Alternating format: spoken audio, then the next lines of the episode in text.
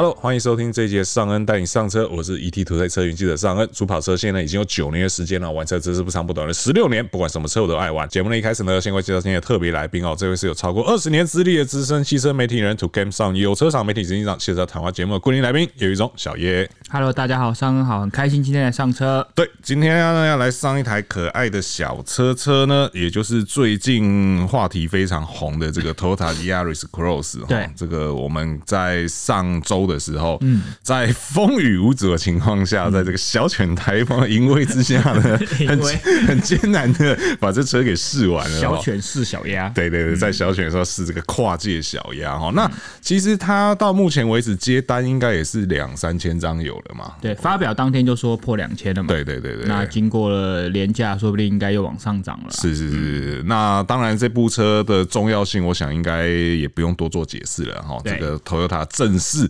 杀入了这个小型跨界修旅这个战场哈，就是大家都不用玩了哈，现在老大哥亲自下场来了哈。对，那究竟这个 Yaris Cross 呢，在我们实际试驾之后呢，我们有哪一些想法？然后以及呢，这个市场啊，接下来还会有哪些变化哈？因为看起来有些对手也是慢慢要出招，虽然我不知道出那个招到底有用没有用。我们来讨论一下这个市场急剧的变化哈。好的，好，那首先呢，就先从这个 Yaris Cross 我们这个试驾开后感来讲哦。好，对，那像我的话呢，我觉得，因为我们在还没实际开到之前，大家都觉得说，哦，那个账面数字看起来它会是最差的，不算出色。对对对，不算出色，几乎可以说是后段班的。敬陪末座。那其实那个当下，我觉得何泰他们也就是老神在在，就说哦，没关系啊，你们开开看就知道了。对，就殊不知一开完之后，你如果把那个数字全部遮起来，就是所有同级的数字通通遮起来，你真的会觉得它是前段班，甚至可以毫不犹豫的说它会是最强的那一个，因为整个搭配啊、协调性啊各方面，其实 Toyota 做出来的车，我相信虽然好像这台车也不能完全讲 Toyota 做出来，但毕竟挂了 Toyota logo，对，所以开起来那个调性肯定是不会差到哪里去。对，你自己的感受是怎么样？其实我蛮意外的啦，就像很多东西都蛮意外哈。那既然刚才双恩说的是动力，我们就先从动力表现说起来。一开始我们看数据，确实哦，没有涡轮增压，没有任何的轻油电，动力表现数字、马力、扭力都不算是好。是，但开起来会发现，哎，原来 CVT 透过这样子的调教，它的动力真的是蛮轻快的。是，尤其是因为它的车重有可能又比对手他们来刻意维持的更轻一点，所以你从油门踩下去那个饱满感，哦，你会觉得哦，哎。哎，怎么会是这个 一百零六匹的马力呢？对，哎，真的是蛮轻快的哦。是，而且相较于我们前几次所试驾，其他的也是这种自然进气，然后一样是 CVT 的调教，你会觉得哎，这个感受差蛮多的。是，再来是我觉得悬吊也蛮不一样，因为我们印象中啊，因为我们那个时候刚试到他的大哥 c a r a Cross 的时候，一般版你就觉得哎，真的是偏舒适哦，跟之前他的 RAV4 比起来，因为我觉得 RAV4 在这个新世代的底盘 TNGA 下真的表现的还不错，结果那个时候一试到 c a r a Cross CC 的时候，你就觉得哎，好像还又回到以前 Toyota 的调性。好在它之后有一个帮忙，就是 GR 版，你会觉得那个悬吊调整回来又偏了运动感。所以这个时候呢，对 Yaris Cross 一开始的操控其实没有太大的期待。虽然说他们原厂告诉我们说，哎，你看之前 Yaris 的回转半是五点一米，那 Yaris Cross 五点二米，其实它的灵活性很棒。可是我们那时候就在想，你悬吊太软，灵活性其实不一定的好事。你如果操控比较激烈的话，真的是会蛮晃。结果我们在那一天在操控的时候，你会发现，哎，其实底盘的运动性，像很多的同业也有说，它是有路感的。而且它的操控偏灵活，然后再加上比较偏运动感的悬吊支撑下，我觉得是有乐趣。只要你正常的操下，不要太激烈的话，哦，其实我觉得它不会让你感受不安定，也不会让你感觉没信心，有点乐趣啊。我觉得其实蛮符合它的调性。也就像我自己影片讲，就是我觉得它应该知道现在消费者要的是什么。而且现在的 Toyota 跟以前的 Toyota 真的不大一样哦，他们蛮知道说年轻人该给一些运动调性的，他们也不大会客气。这个是我在我开之前跟开之后落差。它蛮大的一个重点是，那在这个操控性的部分呢，刚好那天我也有算蛮深刻的感受哦。怎么说？大部分人应该是有少部分人可能路线跟我很像，但大部分人应该都是好好的待在宜兰，然后到处躲风躲雨这样子。对。但因为我那一天呢，这个工作比较繁忙一点，所以我早上十点拿到车之后，我就直接杀回台北市。哇塞！然后在巴德先拍了一小段，对。然后巴德拍一拍，我又从巴德一点的时候又杀到。到大直去，然后在大直待了一个下午，大概快到三点左右，我又再杀到那个山水绿深坑内，哇哦！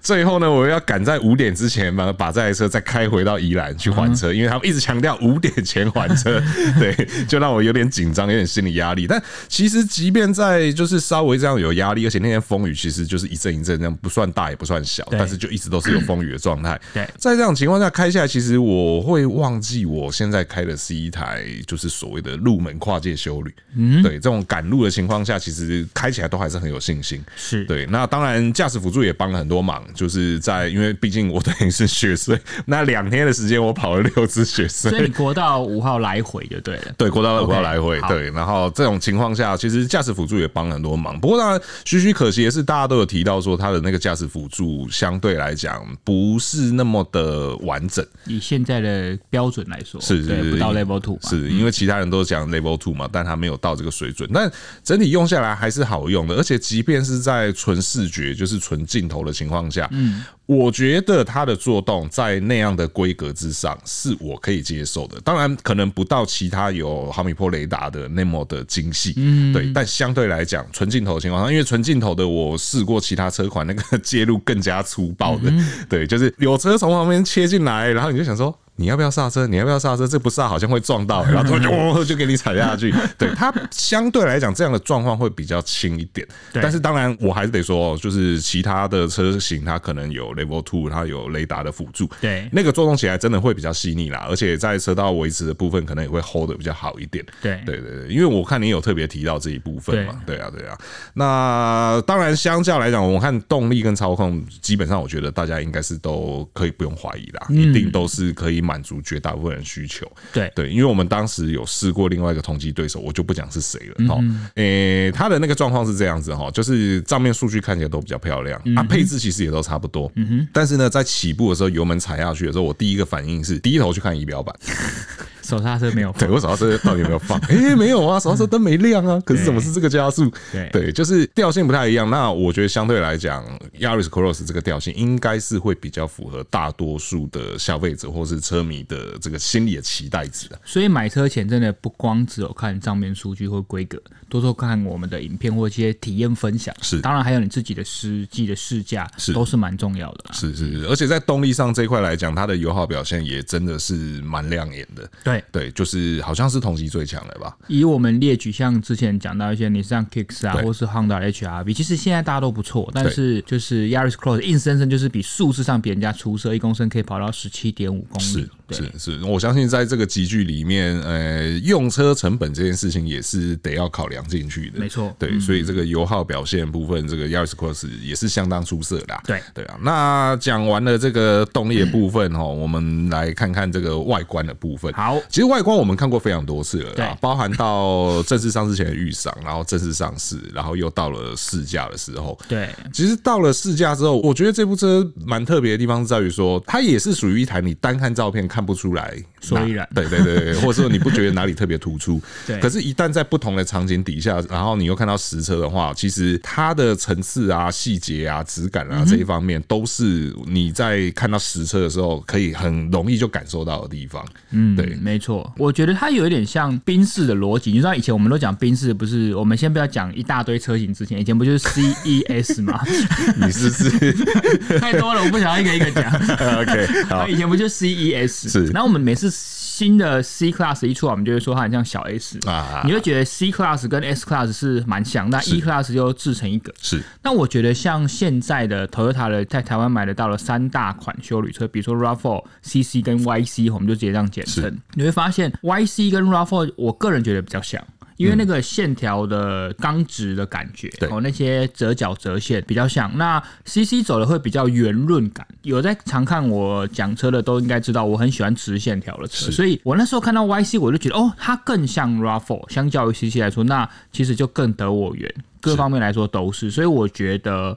呃，如果要真的 CC 跟 YC 从演员这件事，就是从我比较得我的审美观的喜欢的话，我还是觉得 YC 我会投一票。是，然后另外还要提一嘴的是说，在这个集聚的车子里面啊，当然现在大部分的照明的部分啊，主要照明可能都会是 LED，可是有一些辅助的灯光，比如说像方向灯啊、倒车灯啊、后雾灯这一种，可能就会用相对比较便宜的卤素灯泡去处理。灯泡，对。但是在 Yaris Cross 身上是全部你看得到会亮的灯，通通都是 LED。对，因为那一天就是因为暴雨嘛，所以你一定得要开前后雾灯嘛。对对，相对来讲，因为你高速公路上行驶最好，即便是白天的情况下，如果暴雨哈，如果你车子有前后雾灯哈，我是建议你开前后雾灯啦。对，没有的情况下哈，你真的没你可能车子比较旧，等级比较低的话，没有前后雾灯的话，才去开双闪。但是开双闪的情况下，千万记得你要换车道之前，先把双闪关掉。对哦，不是每一部车都有方向灯优先这个功能。对你那边两个灯那边闪，没有人知道你要左边还是右边呐，好不好？对。那在这种全开的情况下，我下车之后才发现，哎，居然连后雾灯都是 LED，这个真的是蛮出乎我意料的。对对，而那时候在看的时候，蛮让我意外的。是，而且其实这种东西，大家也不要觉得说这种小东西没有什么，其实它对于质感的加分，我觉得是有蛮大帮助的。对对，如果说你今天灯组哦，比如说后尾灯，就是你小灯跟刹车灯都是 LED，就那方向灯打下去，那慢慢闪。慢慢闪，你就会觉得那个就是差一位，你知道？对对啊，所以它连这种小细节的地方都做得不错啦，所以它价格敢定比较高这件事情，我觉得也是不为过啦，可以理解。对啊，因为毕竟它确实在某些车个成本用料上面就是比较扎实一点。对对啊，所以外观的部分看起来也是应该是可以迎合多数人的胃口啦。我相信吧。对啊，在一般的审美观，RAV4 都卖这么好了啊，是啊，长得那么像的 YC 没有理由卖不好。价格还硬生生少了二十多万左右，二十万有。对，那再来就是我觉得这次也很猛的这个内装的部分。哦，内装其实就像我讲的，我真的最惊艳的部分反而是内装。是这个内装的部分，就是在前座的部分质感上来讲，你觉得质感怎么样？我看你在那个你的影片介绍，你对这个前座的那个质感是欧罗盖大吉耶。对，你来跟大家分享。我喜欢它的线条，虽然说它是一个入门的车型哦，但是我觉得它透过很不错的，而且让人有印象深刻的线条，去营造一个第一个是视觉冲击是好的。再来是呢，它也蛮多不同材质的铺陈，就是你看它会有黑色的钢琴烤漆饰板，也会有雾影的，甚至终于有这种真的软质的饰板。然后而且它用的真的是用缝线的方式，一针一线缝出来。以前的缝线是假的，我们大家都知道，有一阵子的缝线都是假的。相对入门的车型来说，它都是用假缝线。对，好险这次真的用了真缝线，是你就觉得哇，虽然说这个软质饰板它不是每个车型等级都有，但至少在我们试驾的高规车型上，哎、欸，其实不要说高规车型，其实你看很多同级对手是没有用到这样子的材质，所以它比较好的造型加上蛮多层次不同的材质去用，而且它的前后门板的材质也几乎是一样。其实我觉得这个在你规格表上看不到的东西，坐进去车内，你用手去摸，你用眼睛去一个一个去细看，或是你用手去按每个按键，你会发现这台车比你想象中的入门可能再更高级一点。是没错，我觉得更特别的地方在于说，它虽然是一部小型跨界修旅嘛，对，但是他居然在它的中央控台部分有做这个所谓的 类似于像屏风吗，或者是隔板的设计？对，对，就是他把驾驶变成是一个比较有独立感的感觉，然后你在开车的时候会比较有包围感一点，有点驾驶导向。是是是，而且它确实它整个控台就是微微往驾驶那个方向倾的哈。小车你空间就已经不大了，要做这样的设计，其实我觉得是蛮有挑战的一件事，会蛮大胆的一件事。如果你做的不好，你就会觉得我就够小，对，你还够用这么大的家具，是。就会有这种感觉。对对对，但在 Yaris Cross 身上完全不会，没有，而且那个气氛的营造，我觉得是做的非常好。对，而且还有一个好处是说，虽然它没有无线充电了，但是你手机放在那边，就是飞出去的几率会少一点。但当然，我们都说内装的各方面，很多人评价都蛮好，但还是我觉得有一些小缺点，就是。好，它那个主机我们大家都知道车美式的嘛，这个应该不用在这边讲，它的后面那个龟背应该是一个很好认的特点。但我觉得有一个比较可惜的是，因为现在车辆的整合都会考量方便性跟旧手性，很多外接电源的插座都会整合在中控台的下方。对，但是 Yaris Cross 还是用个比较传统，它就直接弄在车机的荧幕旁边。对，所以我觉得你再怎样，你就会插一条线在那边，其实我觉得不够美观。对，这一点是蛮可惜。而且我有发现一点，我不知道你有没有发现，但我不知道是不是我那台车特例，是我们用它的 Apple CarPlay 跟 Android Auto 都是有线的嘛？对，我们就接了 Apple CarPlay 在用了一整天。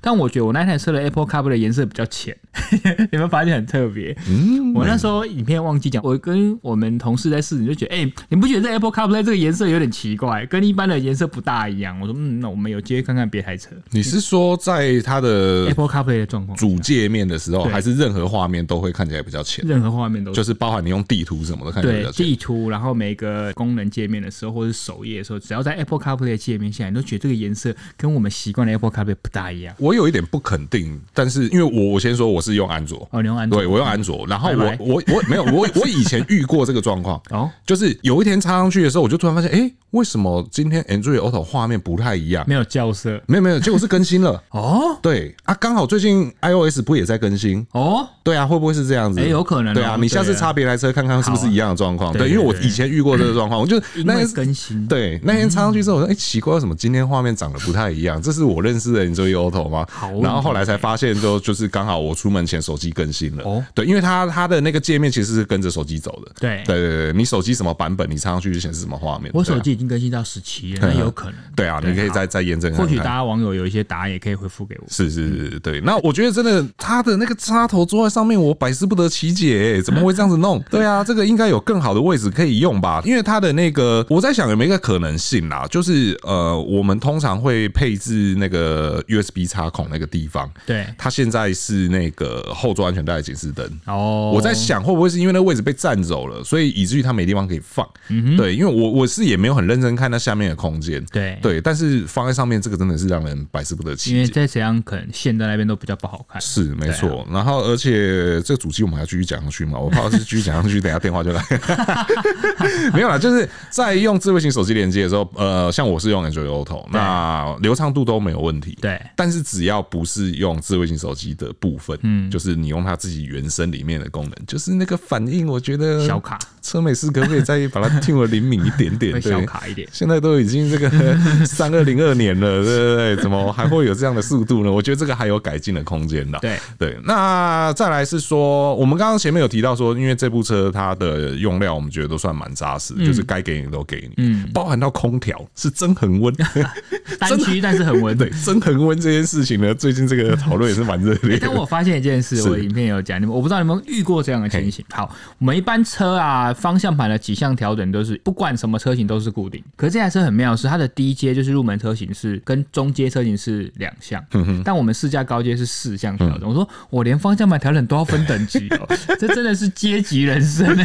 但但说真的，你自己有自己的定价，这个没有意见，只是我们真的比较少看到连这个东西都分等级，是是是，真的蛮特别。上一次我遇到这个东西分等级是在 Tiara 福特 Tiara，你知道？哦，有点久了。对对对。那你知道为什么我知道这件事情吗？为什么？因为我那个时候我开的是 RS 二点零哦，然后所以我的方向盘是可以上下调整四项，呃，没有双向，那个年代那个年代很少有四项。RS 已经到就是这么高规了，对，但是因为那个两千年、两千零二年的东西，对，所以它就只有两项的。对。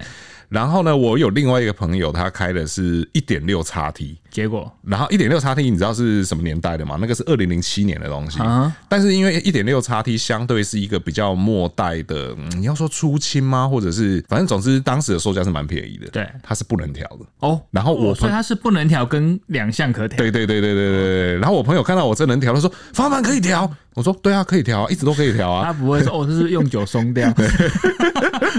然后我就说你也不能调吗？怎么可能？然后我就下车上看，哎，我真的找不到下面那只拉柄。哦，对。然后但是据说就是呃，因为虽然那车已经很旧，但是就是在万华里面有个神人，嗯，他可以帮你把这些东西就是再复原回去。嗯，那个神人神到什么程度？他连 ABS 啊，因为你要知道那个车子虽然两千零七年的车，但是它是没有 ABS 的。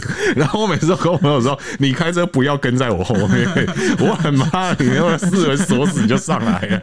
但后来我朋友去把 ABS 改回来，这个是一个蛮厉害的。因为原本就有，就是其他车型有，对，其他车型有。你看这个也是一个，就是当年那个刀法之精准，对，连 ABS 这种东西都可以，因为等级不同有或没有。但这个东西以后在电动车时代都不会了，呃，是，对，不会分得这么清楚。对，只是说 Yaris Cross 会这样子做，真的还蛮让人意外。对，因为很久没遇到了。对对对。那还有另外一个很让人意外的是什么？是什么？要你讲要我讲？我讲好了。是什么？还有另外一个让人很意外是倒车显影哦。对，当时我们在试的时候，因为我们试的车子全部都是潮玩版，都是顶规最高规格，对，所以大家会理所当然认为它有倒车显影。嗯哼，而且它的倒车显影的画面清晰度其实是让大家很惊艳的。对对，因为即便到了现在，就是你知道，就是同级有人虽然有三百六十度环境，但是那个画面真的是惨不忍睹。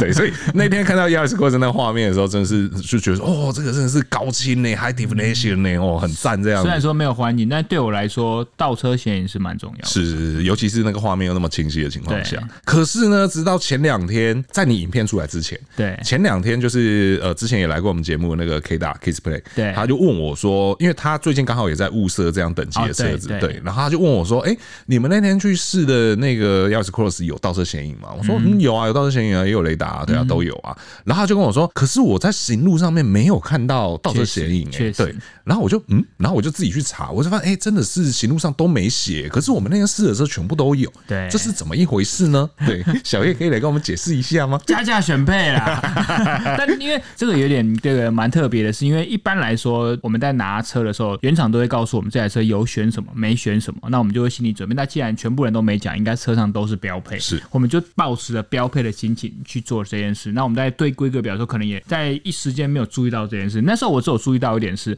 哦，它的入门车型不仅方向盘是两项调整，它连倒车雷达都没有，哦，这件事蛮特别。但是我们那时候也有特别跟大家说明是，好，我们车美所拿到的车型规格是三个等级，但是以 Toyota 他们厉害的经销体系来说，在第一线的销售端其实都会不止三个等级，可能会帮你加了些什么，就变了一个等级。所以我们在想，可能会有区分一些更多不同的等级，所以这个东西大家就知道，我觉得好。没想到这个 倒车显影竟然是选配，我们但不知道这件事，真的蛮让我们意外。是，那你有知道选那个要多少钱吗？这个价格我们也还不知道哈。我们待会这边结束，我们去隔壁栏杆展前问一下。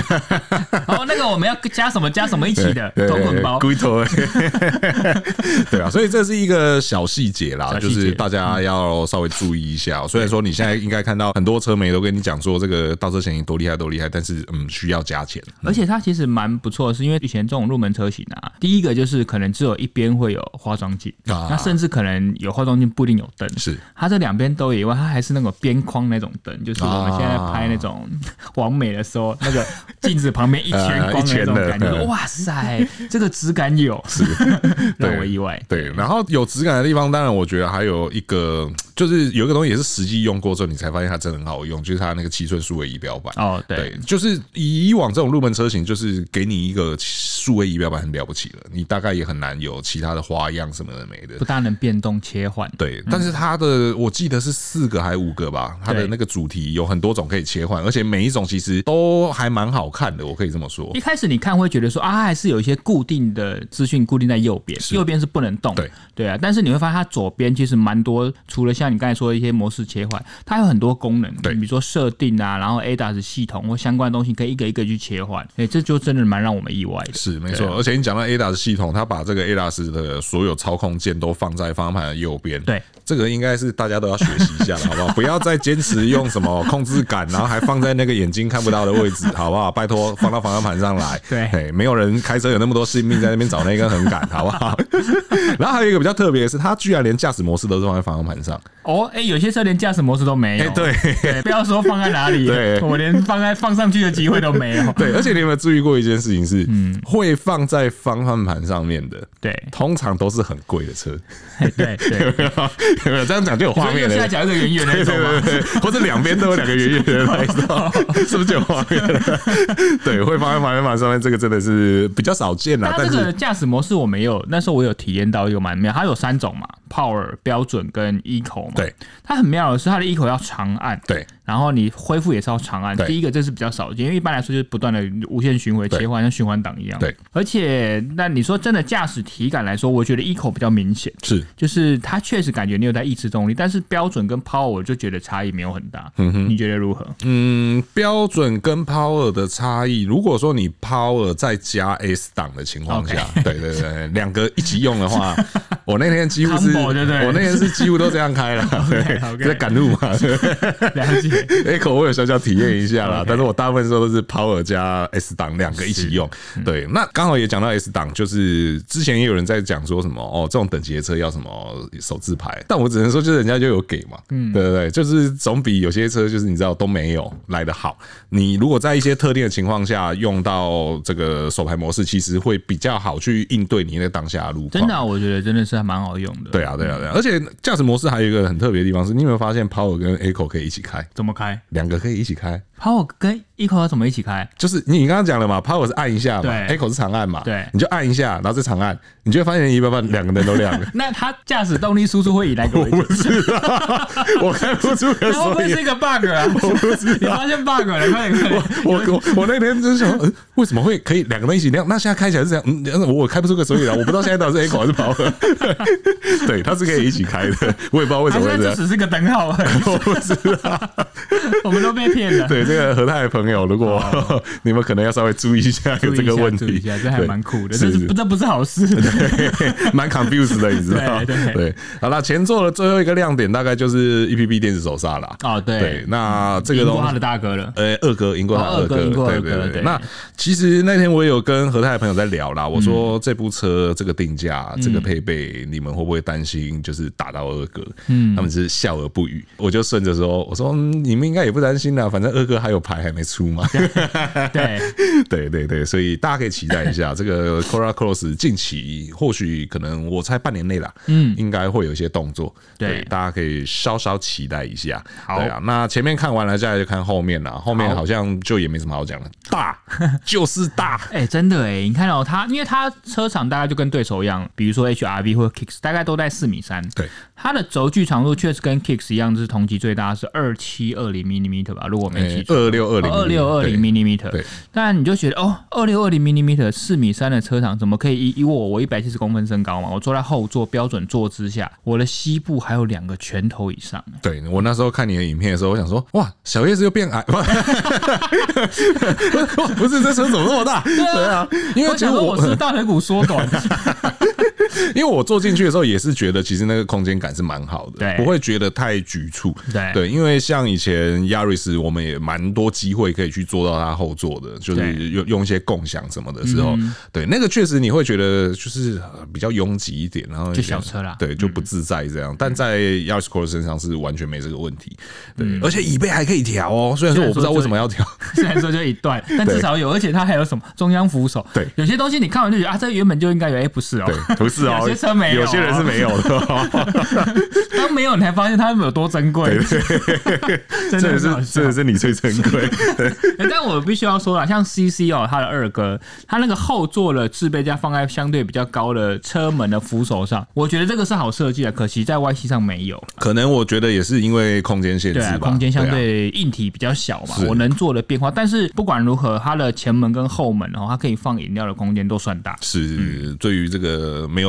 手摇饮会死的台湾人来讲哦，这个到处都能放。我们稍稍拉回到前面点，反正讲到置备架，好的，它前座置备架也很特别啊，就是你大杯小杯都可以放。对对，而且连我觉得你很少看得到有车子可以好好的放下利乐包，四方形的那一种牛奶盒那一种，它也可以放。这个我最近蛮有感觉，因为我最近你知道家里刚装潢好，就是在做那种系统柜，要做一些活动层板。是它的置备架本身就有这种活动层板，你可以放深的，跟放一些比较浅的饮料。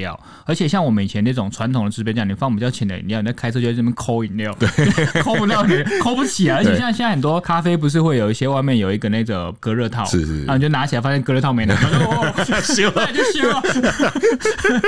但这种就比较没有这个问题，大家开车要注意安全。有场景啊，有画面，喝热饮真的要小心，抠饮料手被烫到的。对对对，然后所以后座的表现也是可圈可点的哈。然后顺便多提一嘴，这个也是。看了小叶的影片的时候，对，蛮有感，多认真看的，对，很认真，一字一句，对，连那个你的同事是几个，你的同事换了什么手机，体重多少，用什么手机，对，OK，好，还有一个是他的那个啦，黑车顶啦，OK，对，对啊，那个黑车顶其实这个也是我一开始在南港预赏的时候看到车的时候，就也蛮有感的，吓到哎，对啊，这个等级的车居然有黑车顶，一般来说黑车顶都是比较贵的车，或是一些比较个性，甚至有些黑车顶要选，对，那黑车顶的好处当然看起来帅啦，然后耐脏啦，耐脏啊，对，这个是好处之一啦。最后最后来看它的后车厢，好，这个后车厢真的也是没有天理，你知道吗？数据就打赢人家了。对啊，这个标准状态下就有四百五十八公升，对，然后下面还可以再放两个登机箱，而且大家实测过，对，大家实测过，对，我们那时候在南港预赏的时候，就是何泰就真的是毫不客气搬了一大堆行李箱塞在后面，我们那时候光要搬那个行李箱都要点时间，你知道，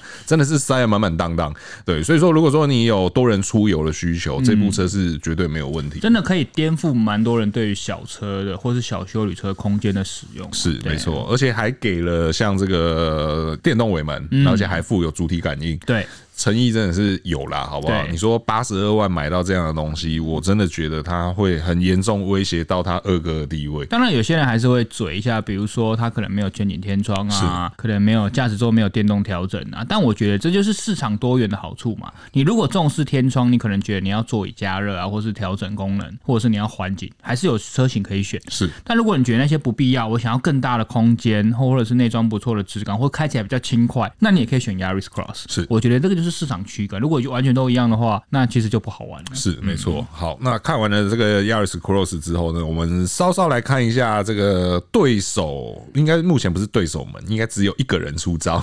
对，目前暂时只有一个人出招。然后出了这一招呢，有一点点让我看不太懂。哦，就是这个 Kicks。哦，我们之前一直在讲 e-Power 到底什么时候要来，今天他来了，但是这个价格我有一点点惊讶，我有点惊讶，一百零四点九万，这到底在干嘛？你觉得、这个、那个时候我们收到这个消息的时候，确实也来蛮蛮让我惊讶，就是说哇，原来 CUV 还有天花板。那时候我第一个想到的是，我就马上查，哎、欸，福斯的 T Cross 要多少钱？对，你那时候查完是多少钱？其实也是要这个价，也是要这个价钱，也是要这个价钱。还有一个就是 Suzuki 的 S Cross 啊，对，其实贵了也都是要破百万。是，所以你后来想想，好像哦，我们因为我们为什么会对它很惊讶，是因为以前你上 Kicks 国产嘛，对，而且它就是一开始在小改款之前，它就是保持了六九九到七九九，修个短袜哈，然后其实也因为这样，所以它卖的很好，甚至它也不受 CC 的影响。但它小改之后，一开始大家就在骂说，好，你有些东西加上去了，但是我们最想要的 e-Power 你怎么没加？好，现在它来了，可是它也换成了进口身份，对，所以有了新的科技，有了进口身份，价格我觉得确实会在垫上去的。是，那当然你破了原本我们设想的一百万的天花板，大家会惊讶。可是你想想看，就像我刚才讲的那些对手，有人可能说福斯它是欧洲车，其实你在国际上的定位来说，确实福斯啊、你上或是我刚才讲到 Suzuki，原本就是在同一个平台上，对啊，其实大家都是比较那种平价的品牌，它不是豪华品牌，所以好像这样讲起来也没有这么的不合理，对不对？只是说 Kicks 一百零四点九万一开始。讲出去确实大家会吓到，因为之前他的印象太深根蒂固，就是六字头开始。虽然说他小改之后已经没有六字头车型，但确实就是那个修过短袜的身份哦，那个印象太深植大家脑海中了。对，那其实我觉得这次是 Kicks e-Power 的这个操作啊，事实上我觉得算是有迹可循吗？嗯哼，因为在当然它的操作方式其实是反过来的，我我们就讲就是 X Trail，以 X Trail 来说，对，以 X Trail 来说，X Trail 是先上了进口版本，嗯哼，那当然。那个价格可能也是 有一点惊人，但是对，但至少还是卖得动。对，但它也不是一个走量的，就是哦有一个稳定的客源在购买这个车，但是量没有到非常大。对，然后后来前一阵子上了这个国产的版本嘛，国产是轻油电嘛，对，然后价格也刚好就踩在就是主流中型国产修旅车的这个集聚。对。那其实也卖得不错，在九月份的挂牌表现是蛮亮眼的。对。对，那其实我觉得 Kicks 这一次，就是我觉得可能玉龙日产他们自己也看到了这样的现象啊，就是我这个车型虽然说呃一个是修过短袜，然后一个是给好给满，然后但是很贵进口。但还是会有人买单。嗯哼，对，我觉得某种程度上可能是他们也观察到了这样的现象，所以说就没有必要说这个 E Power 我要把它弄到一个我一定要什么八开头九开头，然后但是配备拔到乱七八糟。对对，因为这一次这个 E Power 它除了会有这个 E Power 动力以外啦，有一说是说有可能会有更完整的 Pro Pilot 的驾驶辅助系统，这个也算是之前大家一直很想要的东西吧，对吧？也是我们经常讲到 Kicks 就是说，你为什么你这个没有，那个没有？对，现在全部都有了，可是比较贵，对，大家就自己衡量一下。对，那你觉得他这样子这车能够卖多少量？你觉得？好，呃，其实我觉得一开始讲到这个价格，其实心中有很多想法。当然，第一可能是因为咖啡嘛，对，就是因为现在你上他们其实也需要这些东西。是，但我觉得有一个好处就是，至少你上现在比较愿意给，因为以前大家在我们心目中，玉龙日产好像操作相对比较保守。对，好像从 X-Trail 开始，或者从 E-Power 这个动力开始，他们现在也开始比较不客气，哈，反正有什么就尽量引进。但这个价格确实可能压不下来。但你看哦，就像你刚才举了一个例子，很好，是 X-Trail E-Power，它还是有人买单，而且我觉得一百五十万跟一百万现在都是一个蛮重要的门槛，所以一百五十万的国产中型修理车来说，它就可以够到了豪华品牌了。所以一百五十万的 E-Power X-Trail 它还是卖得动，代表有它的优势存在。而且因为很多人试过 X-Trail E-Power，它在整个内装或行路质感来说都有它的水准，甚至有人说哦，你相较于豪华品牌入门的修理车，其实我觉得 X-Trail E-Power 甚至有一面哦，所以他用产品说出了自己的实力。这样，那这一次因为第一个我们还没有开过 Kicks E-Power，那如果说它真的除了动力以外，行路质感提升，甚至 ADAS 系统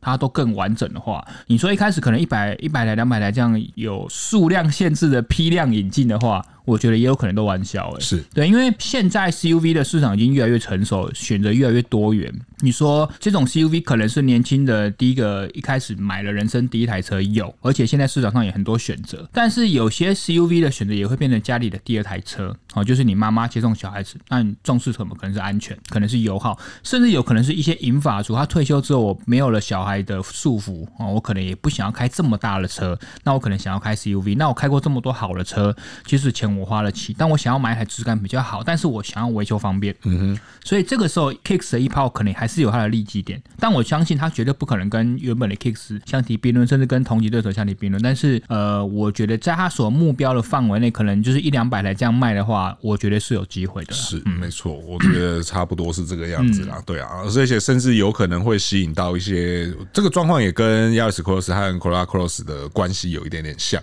对，就是我的预算可能只有到。X-Trail 国产的这个入门版本，嗯。但是呢，你有这样的预算，其实你也可以来看 Kicks E-Power，对，你可以得到的是完全不一样的东西，有可能会是一个更加完整的配备，更加丰富的，有可能会是这样的组合，对啊，所以说这个就看看吧，反正我们应该是下礼拜还下下礼拜就会实际试到这个 Kicks E-Power，对，如果到时候有更多的想法的话，我们就再来跟大家分享。好，对，那以上呢就是今天节目的所有内容啊，如果说还没有订阅的朋友呢，请记得按下订阅，这样才第一时间收听到我们最新的节目，如果说觉得我们节目不错的话呢，请不吝给我们五星好评，最后对我们有很大的鼓励。有任何问题或意见呢，都欢迎在留言提出来，和我们一起友善讨论哦。那我是尚恩，我是小叶，我们下次再见喽，拜拜。